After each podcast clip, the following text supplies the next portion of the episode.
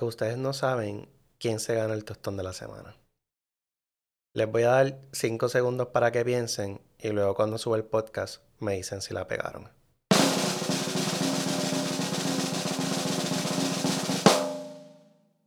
El personal favorece la educación con perspectiva de género. Pues mira, yo creo que la perspectiva de género, eh, nosotros en Puerto Rico, estos son temas que han sido eh, de mucha dificultad poder articular lo que es eh, esta ¿Sí discordia. o no sería la respuesta? ¿Me puede repetir la pregunta? Si en su carácter personal usted favorece la educación con, spe- con perspectiva de género, sí o no. Pues mira, no, no la favorezco. Yo creo que establecer lo que es eh, la perspectiva de géneros. ¿Termino o no termino? Termine la oración. Pues mira, la perspectiva de género entiendo que obviamente hay que trabajarla en el país de una manera donde el diálogo impere en poder entender lo que es la perspectiva de género. Muchas gracias. Ay, Charlie, Charlie, Charlie, donde tú te has metido. Eso sí que es tremendo tostón.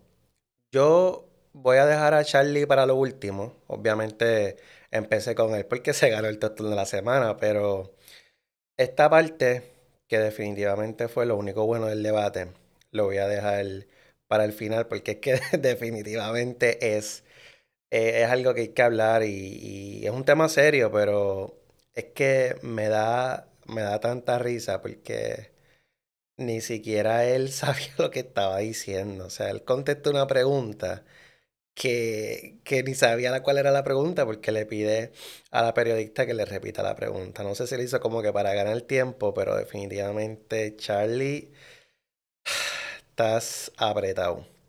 Mira, gente, yo en este episodio voy a hacer un poquito de análisis político como les había adelantado en el episodio pasado, pero no me voy a ir eh, tan profundo en, en analizar el, el formato del debate, etcétera, porque honestamente este debate fue un boquete, fue un papelón y yo creo que no merece tantísima, pues tantísima, eh, tan- tantísimo análisis, ¿no? De, de, de mi parte.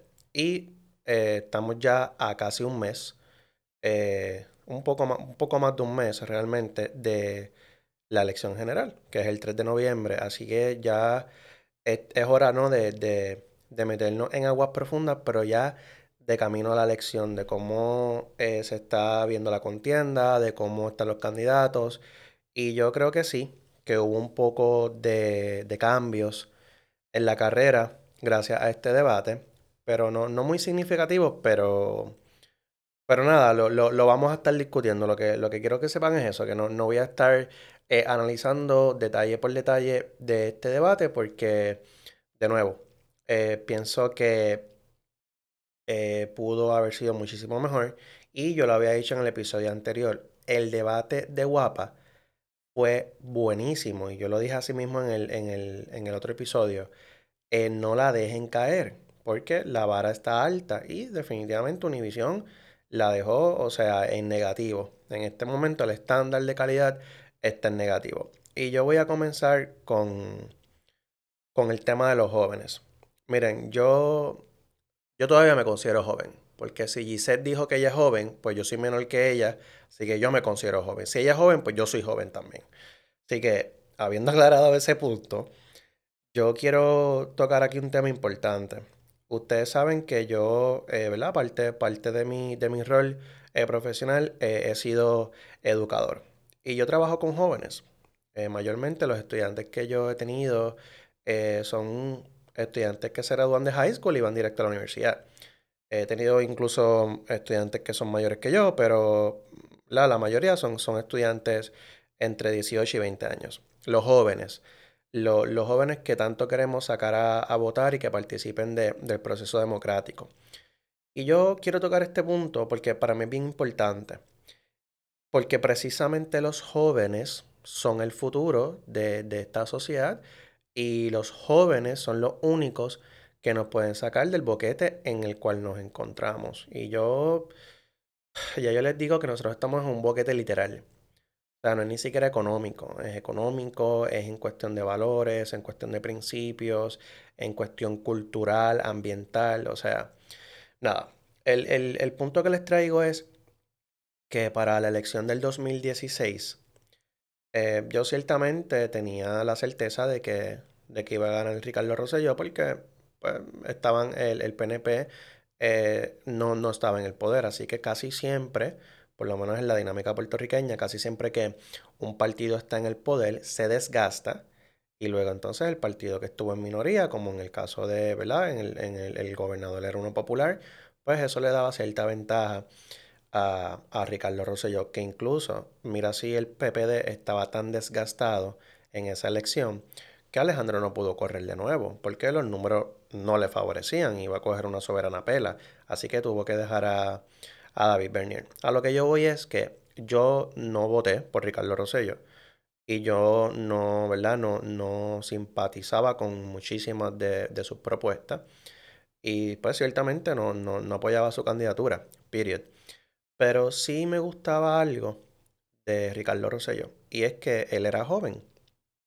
Y si ustedes miraban la comparación de, de Pierluisi con Ricardo Rosselló, todo lo que le decía Pierluisi era como que, pero es que tú no tienes experiencia, tú no tienes calle, yo tengo una trayectoria de vida, yo he sido esto, yo he sido lo otro. Y mano, eh, tenía razón.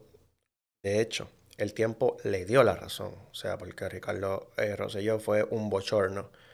Eh, fue una desgracia para, para todos nosotros. Pero yo lo que, lo que quiero decirle es que dentro de la candidatura de Ricardo Rosselló, yo veía algo de, de esperanza, por así decirlo, en que paremos un poco con esta cuestión de que que si tú te tiras un comentario muy, em, digamos, eh, no, quiero decir retrógrada, pero digamos que tradicional, por ponerle, eh, ¿verdad? una, una, palabra, pues rápido te atacan, ah, que sí, ok, boomer, es lo que, ¿verdad? Lo que, lo que se dice ahora, y, y, y como que hay mucha tirantez entre los millennials y los boomers o generación X. Y, yo, yo decía contra, yo, yo en aquel momento, pues obviamente era cuatro años más joven, y yo decía, pero es que eh, uno tiene que empezar por algún sitio, o sea, y pues claro, Ricardo Rosselló debe, debió haber empezado por senador o, o, como director de, alguna eh, agencia, pero pues se quiso demandar y tirarse directo para la gobernación. Así que pues sí, o sea, eh, Pierluisi eh, tuvo razón. Y de nuevo, eh, el tiempo se, encargó de dársela. Pero mi punto es que muchas veces los jóvenes eh, nos sentimos, eh, digamos, intimidados o, o, como que no se nos da la oportunidad de emprender, de, de, comenzar algo, de liderar un proyecto, simplemente porque somos, somos jóvenes, porque aparentemente no tenemos experiencia. Cuando un joven puede estar mejor educado y mejor preparado eh, que, alguien que le lleve 20 o 30 años. Y, yo, por ejemplo, o sea, por eso les pongo el, caso de la universidad. O sea, yo, pues, eh, como, como joven, pues daba, daba clases y me preparaba y todo, y siento que podía hacer el trabajo igual de bien que alguien que a lo mejor llevaba ya 5 o 10 años eh, en, el, en el proceso. A lo que voy es a que yo, si algo me frustró cuando pasó todo lo de, lo de Ricky, pero no el 19, fue como que, wow, brother, eh, nos acabas de hundir. A todos los millennials nos acabas de hundir porque le acabas de dar la razón a los viejos. O sea, eres un mocoso, eres un inmaduro, no tienes experiencia y pues te hacía falta calle para que pudieras dirigir el país. Entonces, este debate es un debate planificado, eh, producido y moderado por jóvenes. Y fue un boquete un papelón. Entonces, cada vez que los jóvenes tenemos un turno al bate, lo hacemos mal. O sea, el, eh, este debate fue un fiasco. Eh, yo escuchaba ayer a Ferdinand en, jugando pelota dura diciendo que le encantó el debate. Claro que vas a decir que te encantó el debate si, si es de la, de la cadena donde tienes tu programa. Pero, gente, este debate fue, fue, fue fatal. Yo, yo, mira, yo decía, pero ¿por qué lo hacen un domingo? O sea, los domingos la gente sale a pasear, salen a, comer, eh, salen a las tiendas y al final del día te pones a prepararte para el lunes, para comenzar la semana, a preparar tus comidas, a planchar tu ropa.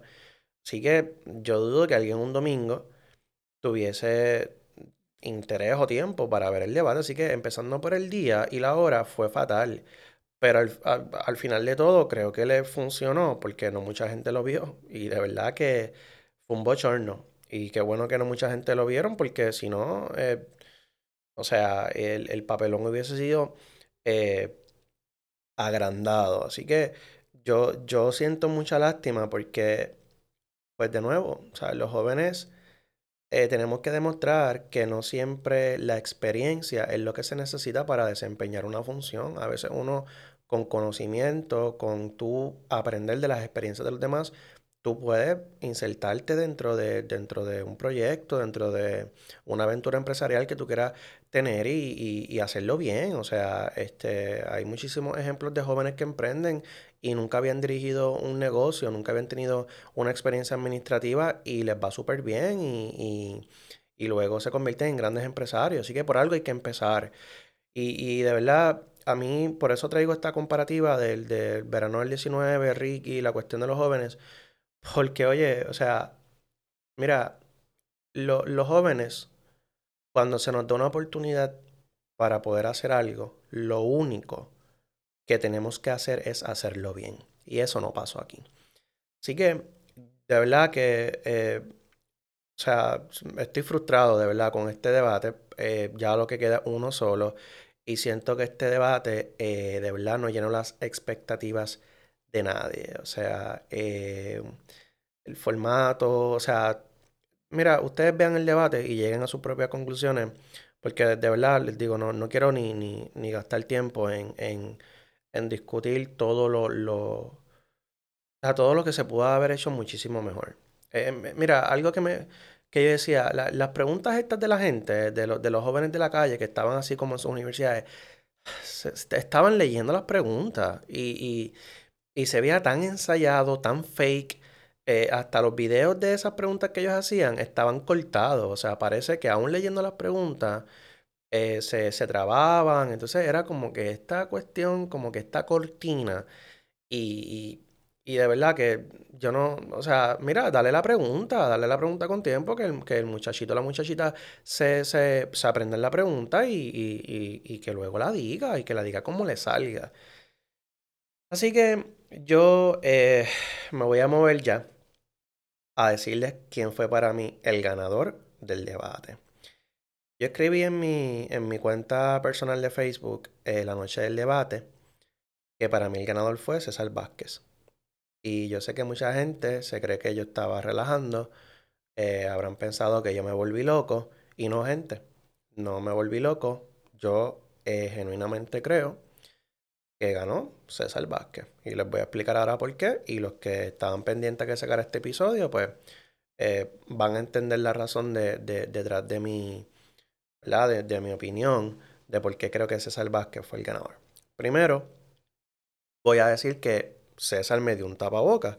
Así que bien por él, porque yo había dicho luego del debate de Guapa que ni Univisión ni Telemundo debían invitar ni a Eliezer Molina ni a César Vázquez.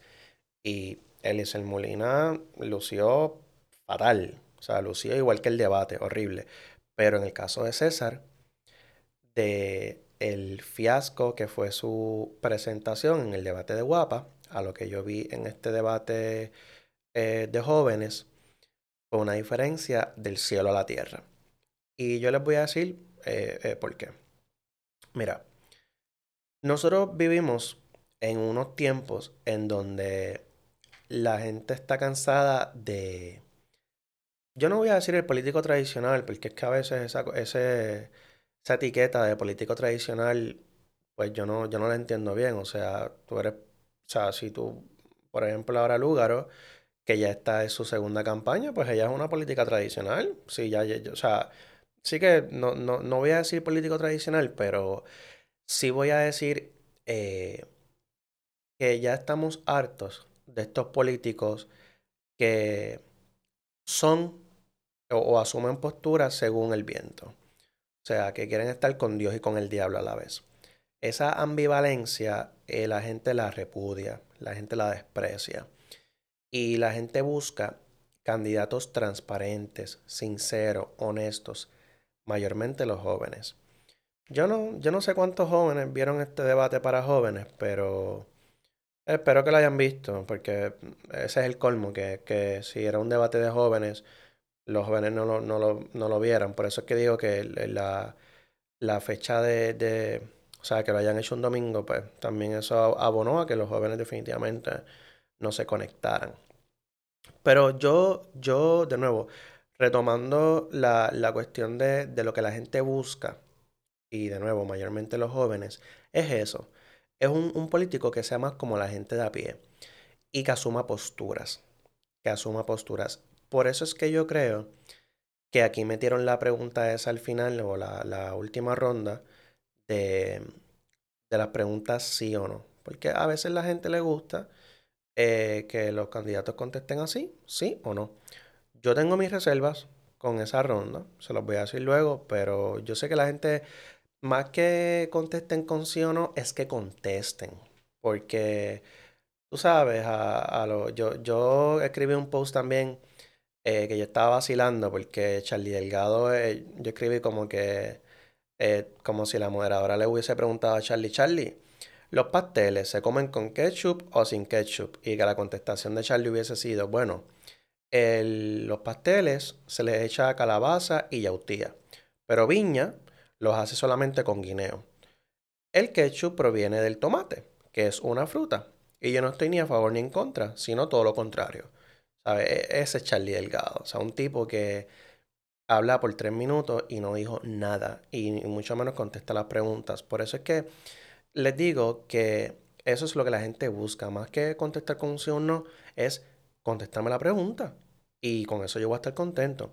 Así que yo quiero comenzar con el, la ronda esta de, creo que fue la primera, que eran como, como temas sociales, ¿no? Y, una de las preguntas la hizo el atleta Ryan Sánchez. Y Ryan eh, está hablando, muy cierto todos sus planteamientos, él está hablando de que en Puerto Rico no hay apoyo para los atletas y de que si acaso hay algún apoyo es para los atletas de alto rendimiento una vez que se convierten en profesionales, pero en ese proceso juvenil, cuando tú te estás desarrollando como atleta, pues no hay prácticamente nada de, ayuda. Y eso es muy cierto. Entonces, esa pregunta le toca contestarla a César Vázquez. Y mira, yo aquí de verdad también quiero hacer un, un caveat. Mira, gente, si usted está casado con un candidato, si usted es un populete, o si usted es un penepo y usted no puede, si usted es rojo y usted todo en la vida lo ve con el lente rojo, pues ni me escuches de verdad, porque no vas a entender este análisis, porque no te puedes salir de tu caja. Si tú eres alguien que lo ve todo azul, eres un pitufo y no puedes ver más allá de, del azul, pues lo mismo. Y si tú eres un lugar o zombie, pues igual. O sea, yo, yo aquí, yo, yo genuinamente trato de, analizar las cosas desde una perspectiva distinta, o sea, parándome desde afuera. Porque a mí, al final del día, yo me da igual realmente quién gane. Y yo escucho a la gente, ah, que si este viejo, que, eh, que si como habla, que si, mira, olvídate de que si como habla, olvídate cómo viste, olvídate que si te da sueño. Mira, en la universidad hay clases que son más, dinámicas que otras. Hay, hay profesores que hablan, tienen un tono pausado, lento y te dan sueño, pero lo que dicen es importante. Entonces, concéntrate en la sustancia y olvídate del tono de voz y, y, si tú quieres que te, que te lo digan esté cantando o de una manera más entretenida, pues, pues tienes que entender que así es como esta persona habla. Y y a mí, yo cuando escucho su respuesta al planteamiento de, de este atleta, de Ryan, yo digo, wow, este señor sabe de lo que está hablando. y este señor que sí nos dio sueño en el primer debate, en parte nos dio sueño porque él no decía nada importante. Él no decía nada concreto. Y, y aquí a mí me, me sorprendió con la contestación. O sea, eh, Ryan le hace este planteamiento y él habla de cómo el deporte, de cómo la actividad física ayuda a combatir enfermedades bien importantes que hay que atender en los niños, como lo es la obesidad y como, y como lo es la diabetes tipo 2, que él dice que eh, se supone que se den los adultos, pero que por el problema que tenemos de falta de, actividad física en los niños, pues eh, estamos viendo casos de diabetes tipo 2 en esa población. Gente, esto es un tema bien importante. Yo diría que es el tema más importante que se discutió en el debate. Yo lo hubiese dedicado como dos rondas a este tema solamente, en vez de estar hablando de otras estupideces que se discutieron allí. Porque lo que, lo que les quiero decir es que cuando aquí nosotros en Puerto Rico hablamos del deporte, siempre nos vamos a las medallas olímpicas y siempre nos vamos a los campeonatos, a las olimpiadas, pero al final del día, el deporte tiene una función social que este señor le acaba de decir allí en blanco y negro. Y si usted no lo entendió porque no le gusta cómo este señor habla, porque dice que le da sueño, pues entonces tienes un problema. Y es que escuchas lo que te da la gana escuchar. A lo mejor tú te pones a escuchar a otros comentaristas porque tienen un tono jocoso o lo que sea, pero lo que dicen son una salta de disparate. Este señor, con todo y lo aburrido que es, dijo dos grandes verdades.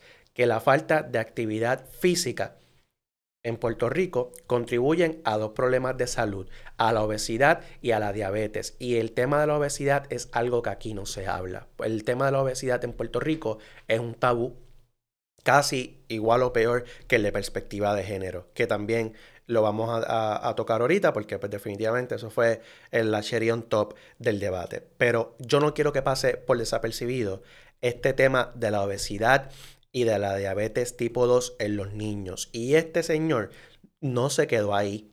Él tiene claro en cómo él lo va a resolver. Él dice, mira, tenemos que eh, reclutar maestros de educación física para volver a implementar el programa de educación física. Y esto es completamente cierto. En el Departamento de Educación, cuando van a cortar, saben por dónde comienzan eh, con la tijera, ¿verdad? Precisamente por los programas de educación física. No, no, entonces él no se queda ahí. Él dice otra cosa más que yo digo, wow, o sea, esta persona de nuevo está dando una tremenda contestación. Él dice que se ha comprobado científicamente que tú estar en deporte o deportes organizados, o sea, que eh, deportes que tú los practicas de manera individual o, o, en equipo, como el baloncesto, voleibol, etcétera, que reduce el riesgo de involucrarte en actividad delictiva. Entonces, esto yo no sé si ustedes conectaron los puntos, pero yo los conecté al instante. Gente, si no hay recursos para las comunidades marginadas, para los niños pobres, para que ellos puedan practicar deporte. Miren, el otro día yo vi unas fotos, no, no me acuerdo en qué municipio fue, que había una cancha de baloncesto que con su techo, y ustedes saben que había dentro de la cancha un montón de carros estacionados. Así que los vecinos de su urbanización o de ese, o de ese vecindario estacionaban sus carros allá adentro. O sea, ellos tenían una gran, una gran marquesina con techo y todo. O sea, y, díganme si es o no es cierto que ustedes han ido a canchas y el alero no tiene, no tiene malla. O si la cancha es de voleibol, pues tampoco tiene malla. Eh, o sea, las facilidades recreativas para aquí practicar deporte están, todas están en mal estado, no importa el municipio. Usted va a un parque de pelota a jugar y cuando va a prender los focos, los focos no prenden. O sea, esas las condiciones donde aquí, este, como están, perdón, las facilidades recreativas aquí. Y la mayoría de estos niños que están en comunidades marginadas, si no se entretienen, ¿verdad? Si no hay, si no hay fondos para poder eh, comprarles el equipo, pagarle al entrenador, cuando, vayan, cuando vayan a viajar eh, para torneos, competencias, etcétera si no, si no se destinan fondos para eso, ¿dónde ustedes creen que, va, que van a terminar estos chamaquitos? Exactamente. Y él tiene toda la razón. Y luego termina diciendo que esto también contribuye a que se desarrolle en el individuo disciplina personal y un sentido de dignidad. Y de nuevo, si usted no cree que César Vázquez aquí sacó un 10 de 10, pues entonces usted está con sus gringolas, no puede ver más allá de, de, de nuevo, de su zona de confort y pues yo no puedo hacer nada por ti. Pero lo que él está diciendo es totalmente cierto. Porque si hay un problema, si hay un problema en Puerto Rico, específicamente cuando uno ya alcanza la etapa profesional, es falta de disciplina. Y yo lo veo todos los días. Y la disciplina se aprende en los deportes como usted no tiene idea, porque usted tiene que trabajar en equipo, ahí usted tiene que seguir las reglas del entrenador, ahí usted tiene que tener la disciplina de levantarse a una hora, de, tener una dieta, de practicar el deporte, de, seguir su tratamiento médico, médico cuando tiene lesiones, no hacer desarreglo. O sea, si hay algo que definitivamente los atletas, los niños aprenden a través del deporte es la disciplina. Y luego él termina con el sentido de dignidad que se obtiene con el triunfo, cuando uno gana, que imagínate tú, o sea, que, que ¿verdad? Que qué mayor eh, satisfacción que tú llegas al campeón de, de, pelota, de baloncesto, el, el, deporte que tú estés practicando. Y yo no sé si ustedes se acuerdan que yo les había dicho en el debate pasado que algo que a mí me gustó mucho de Juan Dalmau es como él repetía Patria Nueva, Patria Nueva, Patria Nueva, que es su plataforma de gobierno.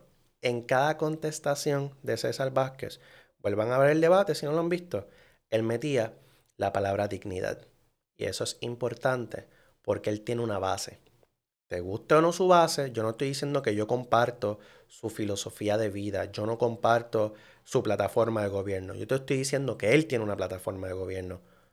Que te guste o no, eso es harina de otro costal, pero la plataforma él la tiene y él está claro en cuál es su plataforma. Y al tú repetir dignidad, dignidad, dignidad, es igual que cuando eh, Pierluisi eh, repite estadidad, estadidad, estadidad. Eso cala en la mente del elector porque tú le estás hablando a tu base. Y en este tipo de debate, más que tú coger botitos nuevos, lo que tú quieres es que no se te vaya ninguno de los que ya tienes al lado de acá. Así que para mí esa contestación fue magistral. Luego entonces finalmente él le dice a Ryan, pues mira, y también hay que darle ayuda a los atletas de alto rendimiento, o sea que no es otra cosa, si tú eres un atleta de alto rendimiento y tú tienes posibilidades reales de ir a un, torneo internacional y, ¿verdad? y ganar y qué sé yo, pues vamos a financiarte completamente, que, tú, que, tú, que, para ti entrenar sea tu, tu trabajo a tiempo completo, como es en el caso de la mayoría de los países del mundo, dicho sea de paso. Ok. Entonces, luego, eh, en la sección esta, mira, lo, más chévere que yo creo que tenía este debate era la, parte esta de, de las rondas donde los candidatos hacían preguntas entre ellos. Yo, eso me pareció cool y, creo que lo deberían mantener en, futuros debates. Eso está nice. Eso eh, pegó en el 2016 cuando ellos hicieron el otro debate de los jóvenes y pegó, y pegó ahora también. Así que me, eso sí me pareció bien. Pues eh, viene, viene este payaso de Elisel Molina y trata de clavarse a César Vázquez, eh, preguntándole por Edgardo Cruz Vélez, que fue un candidato eh, que intentó aspirar a, la alcaldía de, como, o sea, él, creo que lo llegaron a certificar como candidato para la alcaldía de Guánica y luego lo descalifican. Y eso es un bochinche que había salido ya hacía tiempo y viene el payaso, el bufón de Elisel Molina y le tira esa cascarita a César Vázquez a ver si resbala. Y pues de nuevo, César Vázquez se la comió. Y de nuevo, yo no le estoy diciendo si a usted le gustó la contestación, yo lo que te estoy diciendo es que él hizo lo correcto. Porque mira de quién viene la pregunta. De un Eliezer Molina. Un Eliezer Molina que no tiene estructura política, que no tiene partido y que como único le está corriendo es porque el tribunal falló en, favor de él, porque si no, él se hubiese tenido que raspar 47 mil y pico de endosos que él, yo les garantizo que él no los hubiese conseguido. Así que él está ahí, disque aspirando a la gobernación de Puerto Rico por carambola. Entonces, él le tira esta pregunta como quien dice, ustedes descalificaron a alguien por ser homosexual. Pues mira, el, el doctor César Vázquez le riposta con que, pero es que para tu aspirar en nuestro partido, tú tienes que seguir con, una, con, con un reglamento y hay un comité evaluador de cada candidato y pues lo descalificamos porque él incluso creo que luego intentó aspirar de manera independiente, algo que el, partido eh, prohíbe en su reglamento. Así que el tema de la disciplina, él está hablando al principio del tema de la disciplina en el deporte, aquí se ve también. Porque lo que está diciendo es, mira, pero ¿qué, es lo que tú te crees? Este partido es un partido conservador, es un partido de ultraderecha. Aquí nosotros ponemos las reglas, porque el partido es una organización que se reserva admitir miembros y así son todos los partidos. Por ejemplo, el, reglamento del PNP prohíbe que usted como eh, candidato o como miembro ya de verdad, este funcionario electo del partido, usted endose un candidato de otro partido. O sea, por ejemplo, eh, Jennifer González no puede venir y decir, mira, yo, eh, yo quiero endosar a, qué sé yo, a un alcalde popular de X pueblo porque es que ella es militante del PNP y el reglamento así lo establece. Así que esa es una cuestión que para mí es importante porque yo digo, este señor, pues de nuevo está claro y él está claro en quién es su base y yo, yo veo bien que un partido tenga un reglamento y que, lo, y que lo ejecuten, porque peor es que tú tengas candidatos en tu partido que tú no le hiciste una buena investigación y que luego salgan escándalos y, esqueletos del closet de, ese, de, esa persona. Así que César Vázquez se lo trató de clavar y, y ah, perdóname, Eliezer se lo trató de, de, clavar y César le ripostó muy bien. Y de nuevo, le dijo lo que él tenía que decir. Esta persona violó el reglamento del partido y ya, y lo sacamos. ¿Cuál es el problema con eso? Que también es una, o sea, también ustedes ven cómo este payaso de columna corta estaba improvisando. O sea, porque ¿qué te importa a ti si en otro partido descalificaron un candidato? O sea, y para colmo, Guánica. O sea, ¿cuáles son las posibilidades de que un candidato fuera del PNP o del, o del PPD gane en Guánica? O sea, a lo mejor esto, esto, ¿verdad? Estos nuevos partidos, Victoria Ciudadana, Proyecto de Dignidad, a lo mejor tienen más chance en el área metropolitana, pero en Guánica, o sea, whatever. Entonces, eh, la última pregunta, que también, eh, ¿verdad? Este, pienso que él lo hizo bien, es cuando él le pregunta, César Vázquez le pregunta a Lugaro, eh, bueno, más bien le dice que el Tribunal Supremo determinó que es un derecho fundamental de los padres educar a sus hijos según sus valores. Y atiéndanme acá los Lugaro zombies. Lugaro, ¿verdad? Lo, lo, adelanto desde ya Lugaro lució espectacular. Para mí fue la, la, que llegó en segundo lugar. Pero eh, Lugaro aquí se escrachó con la contestación. Y de nuevo, César Vázquez lució bien. César Vázquez es un hombre que tiene postura. Y, entonces yo le dije al principio que el elector boricua, eso es lo que está buscando hoy en día, alguien con postura. Y este señor la tiene. Ah, que te guste su postura o no, pues de nuevo, eso es otro tema. Pero el tipo está claro en lo que él quiere. Y él tiene una agenda conservadora. Y ya está. Entonces, él lo que está haciendo es marcando, tirando la raya entre él y Lúgaro. ¿Ok? Entre la izquierda y la derecha. Él le está diciendo a Lúgaro, eh, el Tribunal Supremo determinó que los padres, refiriéndose a los padres conservadores, por eso es lo que él quiere decir, o sea, lo que, lo que él quiere decir es, el padre eh, ¿verdad? Eh, conservador que quiere enseñarle unos valores y una creencia como parte de la crianza de, de sus hijos, pues lo, lo, tiene la libertad de hacerlo. Y le está diciendo su base, conmigo eso está seguro. Mira lo que va a contestar esta loca, que lo que va a venir ahí es con perspectiva de género, para meterte, pues, ¿verdad? Por la, por la puerta de atrás. Y, y eso es lo que él está haciendo, estableciendo una diferencia clara, un contraste entre él y, los demás candidatos. Entonces, Lugaro, eh, yo creo que sí se resbaló con la cáscara, porque él habla de educar a los hijos, ¿verdad? Que los padres tienen ese derecho fundamental de educar a los hijos según sus creencias y sus valores. En ningún momento él habló de perspectiva de género.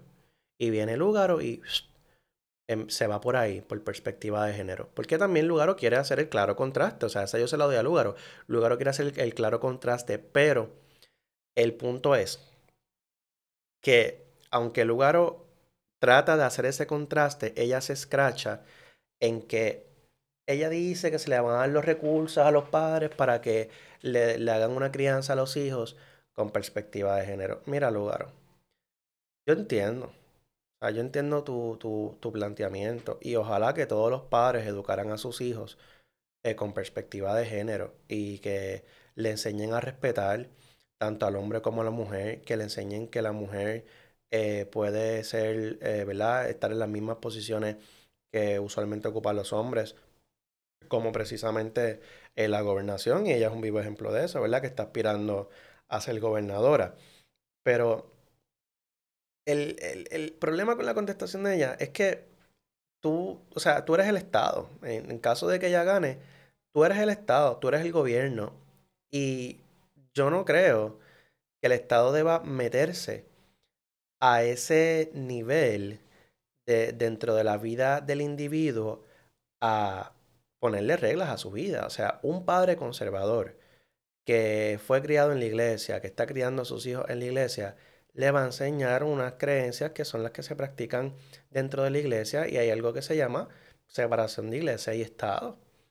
Así que ella está clara, o sea, ella, ella sabe cómo funciona eh, la separación de iglesia y Estado. Entonces, otro problema que yo veo con su contestación es que, ok, tú puedes eh, tratar de que en el Departamento de Educación se implemente un currículo con perspectiva de género y eso está genial.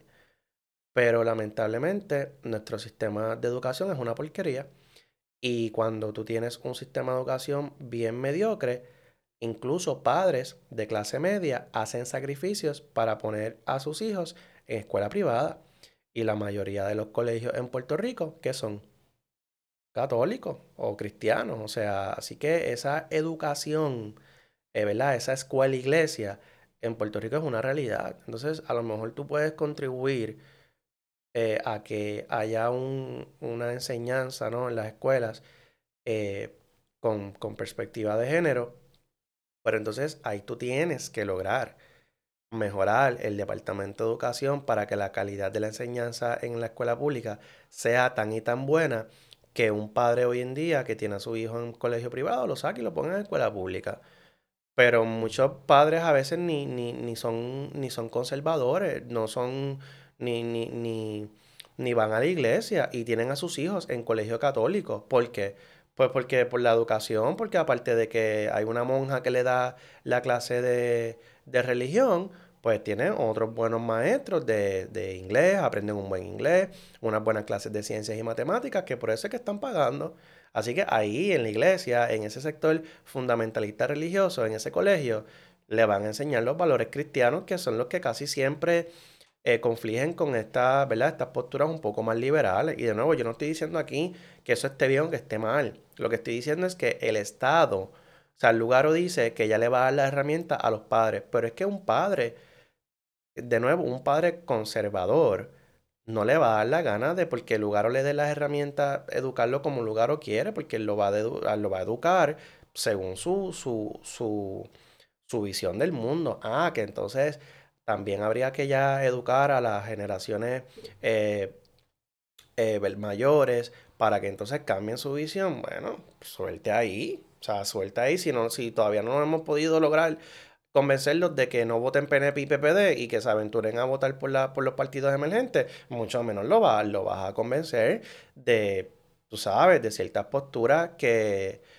pues, o sea, eh, eh, digamos, erradicar el machismo, este, que entiendan que la mujer tiene un rol igual de importante en la sociedad, este, que la mujer no está para quedarse en la casa, que la mujer puede también convertirse en profesional, que hay que respetar la dignidad de todo el mundo, de la comunidad LGBT. O sea, esos son temas que, que nos siguen dividiendo. O sea, y son temas bien filosóficos que, de nuevo, alguien que tiene esas creencias religiosas no, no, te va, no te va a, o sea, no va a, a, criar a sus hijos según la, la, la plataforma de, de, X o Y partido. Así que por eso es que creo que César estuvo magistral. O sea, y de nuevo, usted puede criticarme y decirme que estoy loco, pues estás en todo tu derecho, pero yo viendo las cosas desde su justa perspectiva, creo que él le está hablando a su base. Y así como Victoria Ciudadana es un proyecto a largo plazo,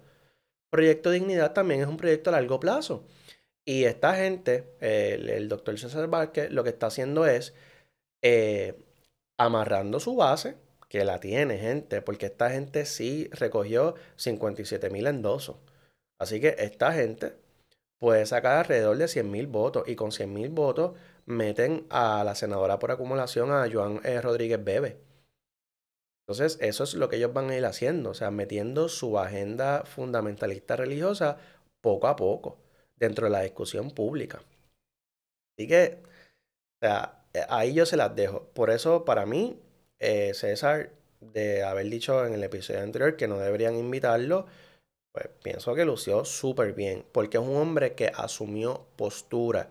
Y de nuevo, yo no estoy de acuerdo como en el 99% de las cosas en las que él cree, pero a mí sí me gusta que es alguien que va de frente, que no tiene miedo en decir, o sea, cuando a él le preguntan, al final en la, en la ronda de las últimas preguntas, que le, le, preguntan, ¿usted cree en la separación de iglesia y Estado? Y él viene sonriéndose, ¿sabe? Salió ya, ¿verdad? De, de, ese estado vegetativo, se ríe y dice, pues claro que sí. O sea, que es alguien que no tiene miedo, no tiene miedo de esconderse, no tiene miedo de decirle al mundo, Esta, esto es lo que yo creo, esto es lo que yo voy a hacer si yo gano la gobernación, y el que no esté conmigo, pues no está conmigo, pero el que está conmigo está claro.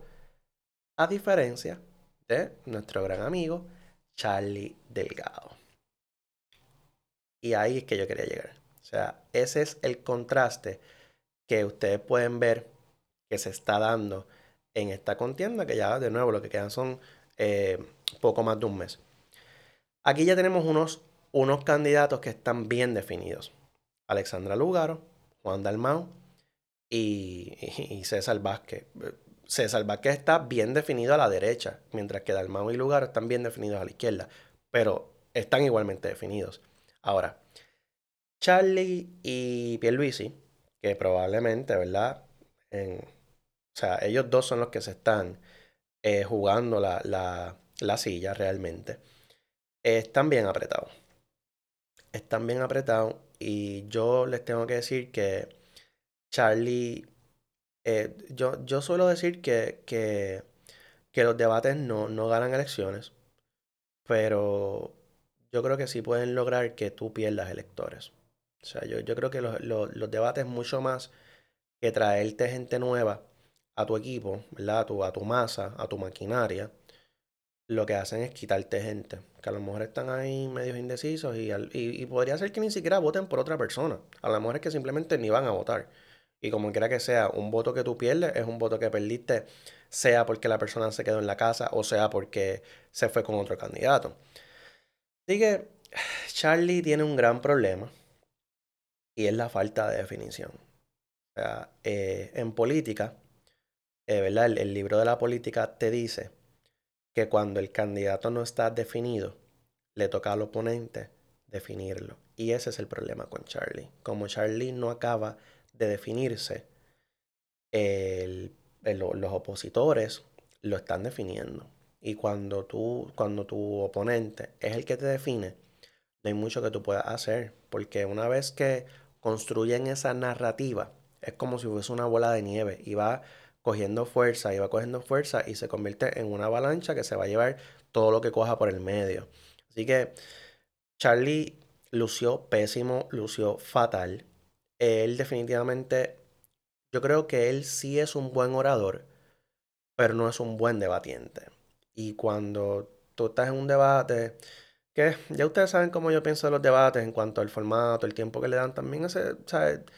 te hacen unas preguntas ahí que te dan 45 segundos, es como que también eso es un reto, pero pues con más razón, o sea, tú tienes que, si te vas a meter, ¿verdad? Si, si, si no quieres calentón, no te metas para la cocina. Pues si ya te metiste, pues tienes que entonces aprender a bregar con eso. Y su equipo de campaña, yo no sé qué están esperando, pero no lo están preparando bien. O sea, no lo están preparando bien y ya él es, para mí estaba al frente y yo te voy a decir que yo creo que ya Charlie no está al frente. O sea, yo, yo pensaría, o sea, yo tirando ahí números a lo loco, eh, bueno, no tan a lo loco, pero, ¿verdad? Sin, sin mucho análisis, yo siento que eh, gana Pierluisi con un 40% de los votos y el otro 60% se divide en el resto de los candidatos. O sea, así de, de, de patético está esto. O sea, el 60% de la población o de, los, ¿verdad? de la población que vota no, no van a estar de acuerdo con la persona que nos va a gobernar por los próximos cuatro años.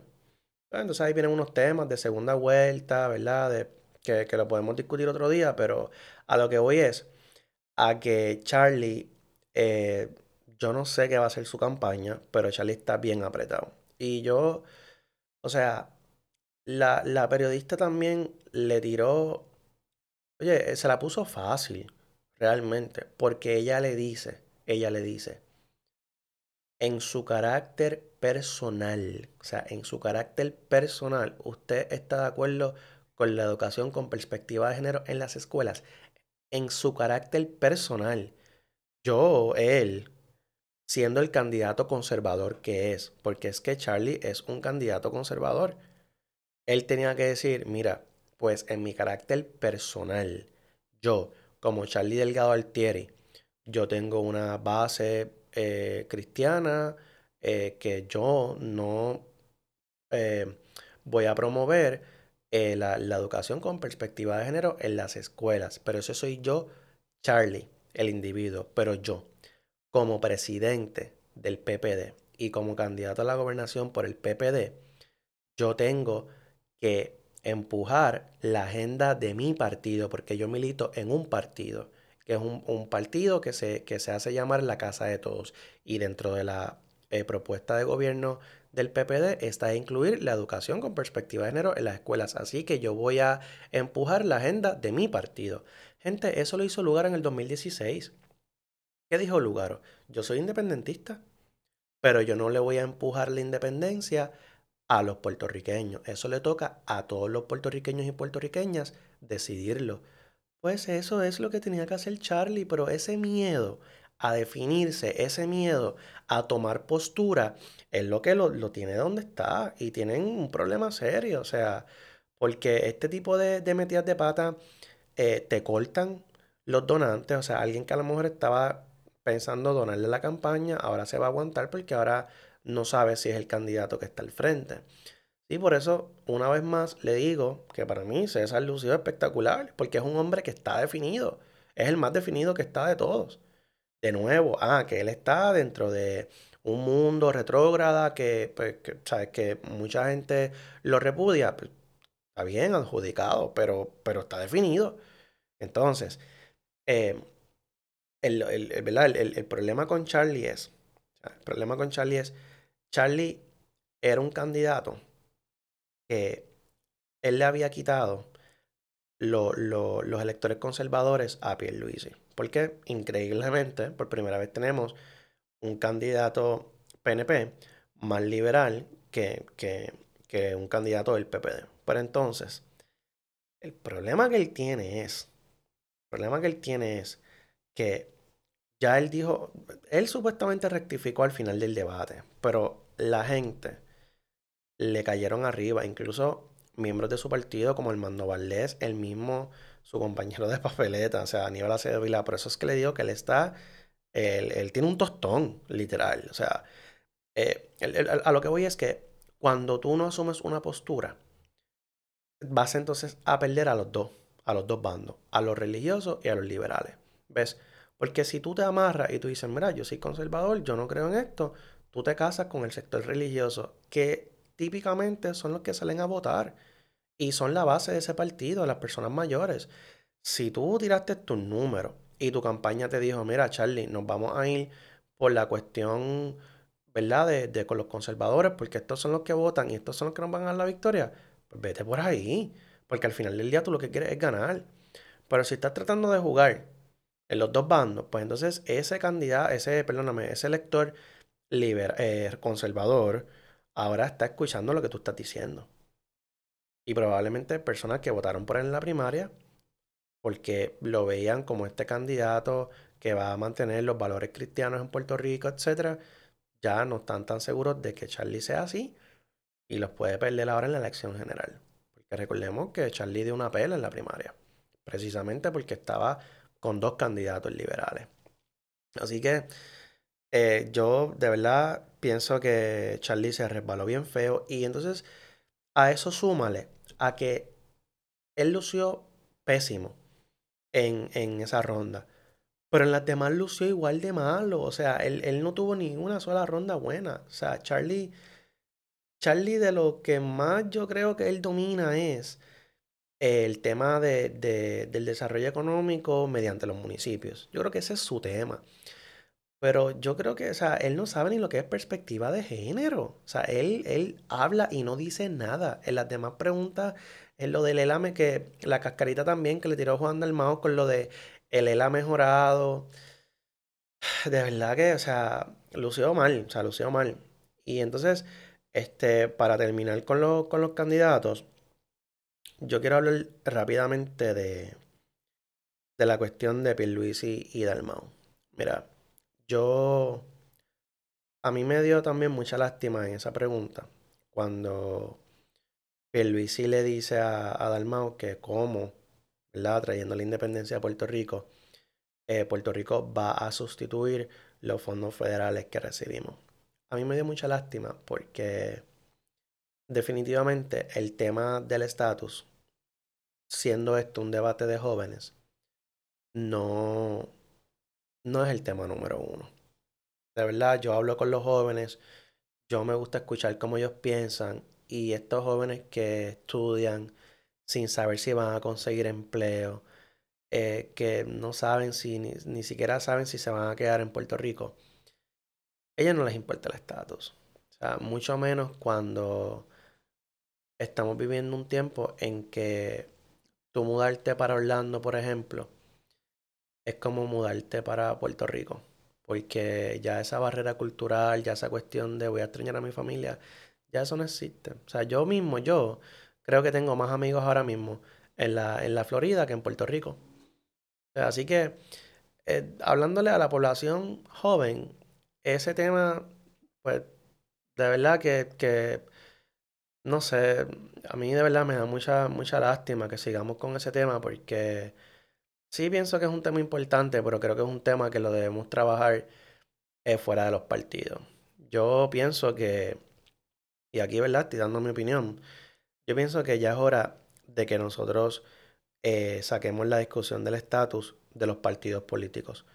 Yo sí creo que la discusión del estatus es importante, pero yo no creo que nosotros debamos seguir organizando partidos según la relación política que, que queremos con los Estados Unidos.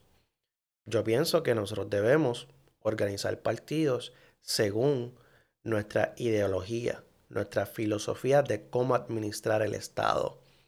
Y de esa manera, tú podrías agrupar personas liberales que son PNP, que son de populares y que son pipiolos en un mismo partido. Ah, pues entonces cuando vengamos con el tema del estatus, pues cada uno defiende su solución.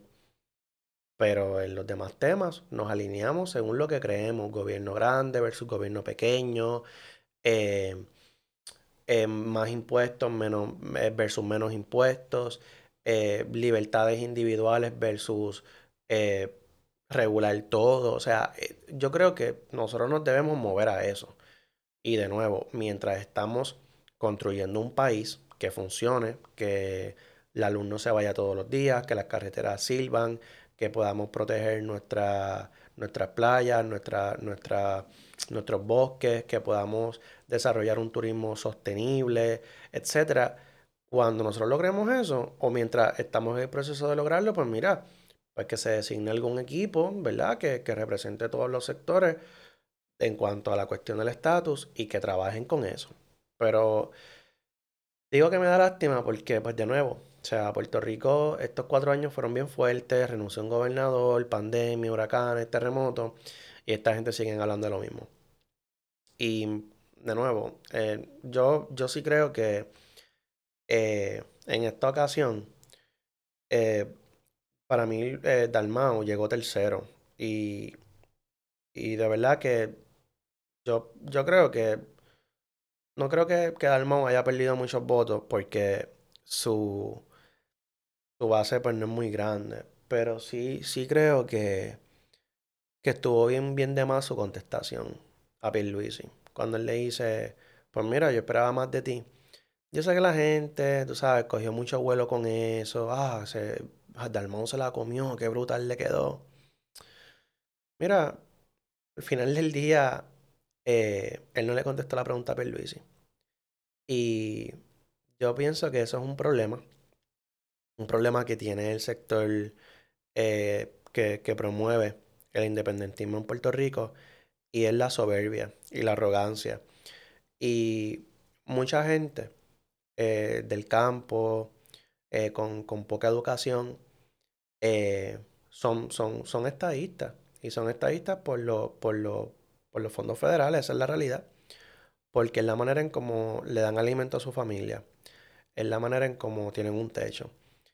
Y yo no, yo como candidato del PIB, yo no atacaría eso. Porque, claro, en el caso de Dalmau, cuando tú eres un, un candidato, que aunque eres de Cagua, eres como si fueses un guaynabito, que estudiaste en, en colegio privado, en Caguas, que, que tienes una maestría en Derecho en Harvard, pues ciertamente tú, tú, tú vienes del privilegio y tú no, tú no conoces porque es que el estadista piensa eh, como estadista. Y yo sí sé, porque muchas veces, pues de nuevo, el, el Partido Nuevo Progresista se ha encargado que en vez de promover una estadidad que diga vamos a desarrollarnos, vamos a crecer como economía, cosa de que cuando vayamos allá y nos sentemos en el Senado, podamos negociar de tú a tú con esa gente en igualdad de condiciones con estados como Nueva York, como Texas y como California. Eso es lo que yo quiero. O sea, eso es lo que si yo fuese estadista yo estaría promoviendo.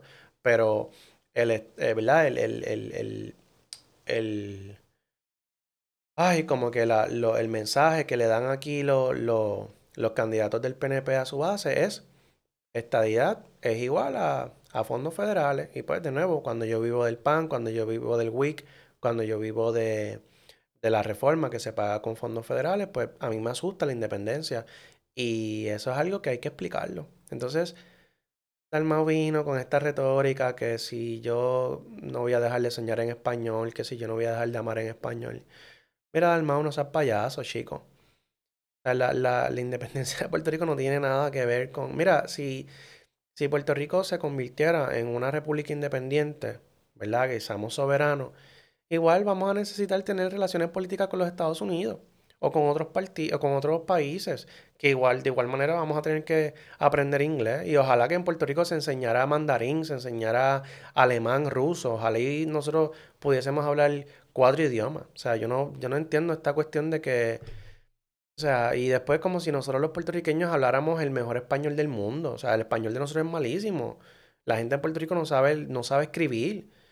Así que, o sea, de verdad que esa, esa, esas estupideces, eh, ¿sabes? Son las cosas que se discuten en televisión nacional cuando, pues de nuevo, eh, Doña Pancha perdió su trabajo eh, por la pandemia, tiene tres hijos, no, no puede o sea, no, no, no sabe cómo bregar con la situación, porque ya, ya a lo mejor se tuvo que ir a trabajar y sus hijos están cogiendo eh, clases a distancia, eh, la madre soltera también con hijos de educación especial que, que necesitan eh, maestros y no tienen, el chequecito no le da para, para, ¿verdad? para comprar los materiales, la comida de su hijo, etc. O sea, esos son los temas importantes. Y aquí no, no, nos distraemos con, pues, con estupideces, que de nuevo Mira, yo, eh, de, nuevo, la, la pregunta de, de Pierluisi pienso que estuvo bien, porque él está también hablando a su base, al igual que, que hablé de César. Eh, pienso que pues Pierluisi tiene que hablarle a su base y tiene que mencionar la unión permanente y la estadidad. Eso, como dice él mismo, eso se cae de la mata. Así que la, la pregunta que él le hizo a Dalmau fue una pregunta eh, válida y dentro de lo elocuente que es Dalmau, dentro de lo inteligente que es y dentro de todas las posibles buenas contestaciones contundentes que le pudo haber dado, escogió ser un títere. Y que para mí lució, lució mal. eh, lució pésimo en, ese, en ese turno. No lució, o sea, no lució mal overall. Overall lució bastante bien, pero ahí pues pienso que se cayó. Entonces, eh, vamos con lo último, que es la jerigonza de Gisette Cifredo. Mira, Gisette, eh, el debate te quedó grande. El debate te quedó grande. Eh, Puerto Rico necesita seriedad. Puerto Rico necesita profundidad. Y Puerto Rico necesita que se discutan las cosas que verdaderamente son importantes para la gente. Yo tengo que decirte, Gisette, que tú desperdiciaste una gran oportunidad. Yo incluso en mi episodio anterior había dicho que para uno poder medir quién ganó o quién perdió un debate, era necesario hacerle la misma pregunta a todos los candidatos, estilo Miss Universe. Y eso fue lo que esta gente hizo. Y dije, wow, mira, cualquiera diría que escuchan mi podcast, cogieron mi sugerencia. Y yo me emocioné, porque yo dije, qué cool, ahí podemos ver la respuesta de cada candidato a la misma pregunta. Así que lo podemos evaluar con el mismo criterio. Qué cool. Y viene esta amiguita y saca su pregunta. Que a mí me dio mucha risa porque César es el primero que dice, yo no, ¿sabes? ¿A qué tú te refieres? Yo no entiendo tu pregunta. Y yo me imagino que la gente rápido, los lugares zombies, ah, qué bruto, qué animal este César, qué dinosaurio. Dalmau y, y, Lugaro tampoco la entendieron. O sea, nadie la entendió, ni siquiera Gisette la entendió. Entonces, mira, amiga, eh, yo no sé si es que tú descubriste que los debates se negocian, pero yo, yo mira, yo para, para ya terminar y, tampoco quiero hablar mucho de Gisette porque al final del día ya no es como que no es como que ella está corriendo para gobernar a Puerto Rico. Mira, tres cosas. Primero, negociar no es desconfiar. Negociar es un proceso que se da en la vida cotidiana de cada individuo y es completamente normal. ¿O acaso tú no negociaste los términos para participar en ese debate? ¿o acaso cuando tú eh, te contratan para un programa o te contratan en un trabajo, tú no tienes un contrato? Tú empiezas a trabajar y después, el, cuando llegue el 15, te enteras de cuánto es que te van a pagar. Pues eso no funciona así. O sea, el que ella parta de la premisa que negociar los términos de un debate es desconfiar, eh, a mí no me parece. O sea, de negociar, poner un contrato por escrito es precisamente dejar todo claro para las dos partes, dicho sea de paso. Y yo no sé por qué ella mete ahí la cuestión del verano del 19. O sea, eh, ella mete como que, o sea, el, el, el pie forzado es el verano del 19 y de ahí ella da un estirón olímpico a la desconfianza. Porque entonces la desconfianza, el ejemplo que pone es que el equipo de campaña de cada candidato estaba negociando y que pusieron demasiadas trabas. Mira, en el verano del 19, eh, allí, había gente eh, protestando por distintas cosas. Y yo creo que la, la, la mayoría de la gente que protestó, incluyéndome, eh, que fui uno de los días, yo creo que estaban indignados y cansados específicamente por el manejo de, de María. Yo creo que fue una cuestión más de indignación que, que de, de, de desconfianza. Pero yo quiero que ella entienda algo y, y no, que, no que ella escuche este podcast, pero los que me escuchan, yo quiero que ustedes se lleven esto con, con ustedes. Mira, em, yo, yo pienso que, que cuando un candidato se tira al ruedo, pienso que definitivamente nosotros somos los, que, los que lo tenemos que, que, fiscalizar. Y precisamente eso es lo que yo aquí. Aquí yo no me caso con nadie. O sea, aquí yo pues, barrí el piso con César en el episodio pasado y ahora estoy diciendo que ganó el debate. Así que, o sea, porque de nuevo yo no me caso con nadie. Y yo, yo también, si recuerdan en el episodio anterior, había hablado de que a la prensa a veces se le va la mano con este tono así jaquetón de que si no estoy en confrontación con el candidato no estoy haciendo periodismo. Y a mí hubo algo que no me gustó en el pasado debate. Eh, que fue cuando al lugar le preguntaron, creo que fue el periodista del vocero, que le pregunta, eh, no sé si fue el de, el de Noti1, uno de los dos, que le pregunta que cómo podemos confiar en ella si ella había tenido 800 mil demandas.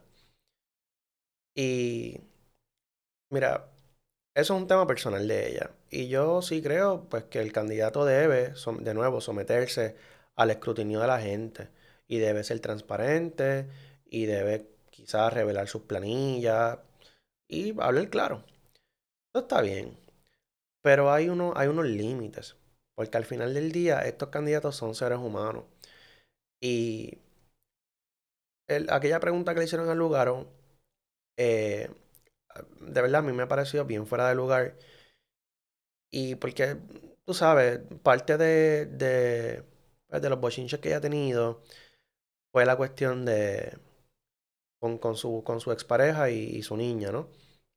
La, la hija de ella, Valentina. Y yo pienso que aunque el, ¿verdad? El, el, candidato se vaya a convertir en un funcionario eh, al servicio público, hay unos límites y para mí uno de los límites donde hay que tener la raya es con la familia, específicamente los hijos. Y ustedes se imaginan que al lugar lo hubiesen preguntado por, ¿verdad? El, caso que ella tuvo con su hija y su expareja.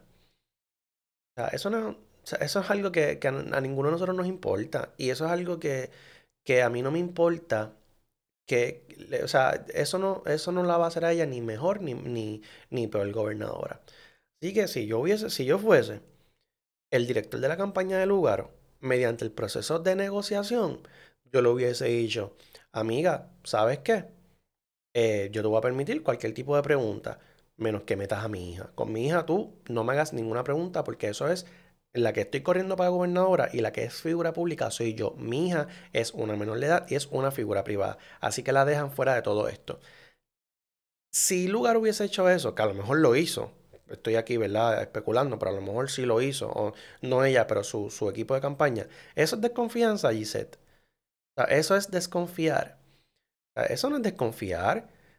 Si, por ejemplo, yo fuese el director de campaña, de Charlie Delgado, yo hubiese negociado eh, por lo menos un minuto y medio para contestar cada pregunta. Eso no es desconfianza, porque porque Charlie Delgado es un hombre que, se le hace bien difícil eh, pronunciar palabras, porque yo sé que es que él se pone nervioso por el poco tiempo que le dan, pues entonces a lo mejor yo necesito que mi candidato eh, pues tenga más tiempo. Y eso es igualdad de condiciones porque entonces el lugar que te, que te, que te hace, tú sabes, que te recita un ensayo de memoria en 30 segundos, bendito, si le da, si le da eh, un minuto y medio, te hace una tesis y, va a lucir mejor todavía. Incluso permites que hable más pausada, que también sería eh, positivo para ella. O sea, mira, y, en el debate de, de, Guapa también a Pierluisi le metieron la cuestión de su cuñado, que ves lo que te digo, o sea, ¿por qué meten a la familia? O sea, por, al final del día, eh, tú estás evaluando al candidato por, por, por su trayectoria de vida, por su experiencia en el servicio público, por su capacidad para administrar. O sea, ¿por qué tú metes terceras personas? Que de nuevo, que no son eh, figuras públicas. Entonces, por eso es que digo que en este tipo de debates hay que trazar la raya y todos los debates se negocian. Mira, este, yo el, hace tiempito ya eh, vi, me puse a ver el debate de 1972 cuando Luis A. Ferré estaba corriendo para la reelección. Él puso como condición que él tenía que tener el último turno y que si no, si él no tiene el último turno, no había debate. porque él negoció eso? Yo no sé. Alguna estrategia tenía que tener su equipo de campaña. O sea, pues los debates se negocian siempre, gente. Siempre, siempre. Incluso eh, cuando los periódicos te hacen una entrevista, ¿verdad? Que, van a, publicar un, reportaje, eh, a veces te toman una sesión de fotos, mientras, como parte, ¿no? De, del escrito que te van a hacer. Y tú escoges las fotos que tú quieres. O sea, porque si tú saliste feo en una foto, tú no quieres que esa foto se publique en la primera plana. Pues, pues, tú, pues tú negocias con él. Tú le dices al, al periódico, le dices, mira, de todas estas fotos, por favor no uses estas porque es que salí feo haciendo una mueca o algo. Eso no es desconfianza. Así que esta muchacha, de verdad que, que yo no, o sea, yo no entiendo. O sea, de verdad yo no entiendo cómo es que ella da ese estirón. Y entonces también fue como una trampa porque ella habla de la desconfianza, pero entonces si el candidato le decía, ah, me puedes preguntar lo que, lo que tú quieras, pues entonces le zumbaba una bomba. Pues entonces no es la misma pregunta para todo el mundo, amiga. Porque la pregunta que le hiciste a Dalmau de que el PIB lleva 20 años sin inscribir, nada tiene que ver con lo que le dijiste a, a, lugar o que la rodeaba una nube, unas nubes de controversia. O sea, ella, ella, ella allí metió, metió su opinión. O sea, y tú, si, si tú eres moderador, tú eres un árbitro. A ver si el árbitro se mete, cuando tú, si el árbitro está en un juego de baloncesto, el, el árbitro no, no, ¿sabe? El árbitro está ahí para pitar. Él no está ahí para ayudar a, un, a, ningún equipo. Así que, de verdad, pienso que e, eso fue un momento tan, tan, tan incómodo en el, en, el debate, porque, o sea, de verdad que, eh, yo, yo les digo, o sea, yo no sé si esto eh, fue producido así o si fue que ella decidió eh, tirarse esa maroma, pero ¿sabes? Estuvo bien de más. Y de nuevo, eh, siento que eh, se nos va la vida, eh, que en un mes vamos a escoger a nuestro próximo gobernador o gobernadora y gente, no hay temas de sustancia. O sea, esta señora, Gisette Cifredo, desperdició la oportunidad de preguntarle a estos candidatos Mira, yo hubiese hecho esta pregunta. Mira, la actual gobernadora, el 2 de enero se va de Fortaleza. El próximo, el próximo gobernador de Puerto Rico está entre uno de ustedes seis. Cuéntenme cómo ustedes van a hacer para ayudar el a partir del 2 de enero a que el proceso de la enseñanza pública en el país eh, sea uno de calidad aún en medio de todas las adversidades que hemos tenido, como lo fueron los terremotos del sur y la pandemia. Dame soluciones concretas de cómo tú vas a hacer eso, porque en enero 2, alguno de ustedes va a ser gobernador y eso es una papa caliente que se la van a pasar a ellos. Porque el problema de las computadoras, de los módulos, de que los niños no están aprendiendo, que no están yendo a la escuela, el 2 de enero va a estar presente. Hubiese sido una excelente pregunta que realmente le aplica a todos los puertorriqueños y puertorriqueñas. Y está decidido a hacer una estupidez de pregunta.